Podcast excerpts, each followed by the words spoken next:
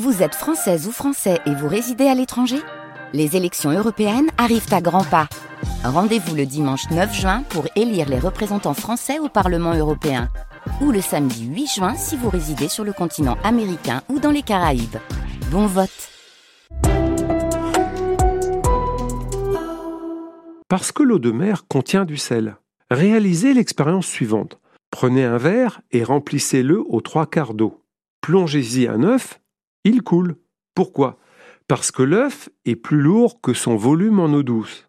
On dit qu'il est plus dense. Ajoutez du sel dans le verre. Si vous en mettez beaucoup, l'œuf remonte à la surface petit à petit. Cette eau, très salée, est devenue alors plus dense que l'œuf. L'eau salée est plus dense, vous le savez, que l'eau douce. C'est pour cela que dans la mer, vous flottez mieux qu'à la piscine. Je peux vous proposer maintenant une activité originale. Partez en vacances au bord de la mer Morte. Vous l'apprendrez que l'eau de mer sur nos côtes bretonnes contient environ 35 grammes de sel par litre d'eau, soit environ 2 cuillères à soupe.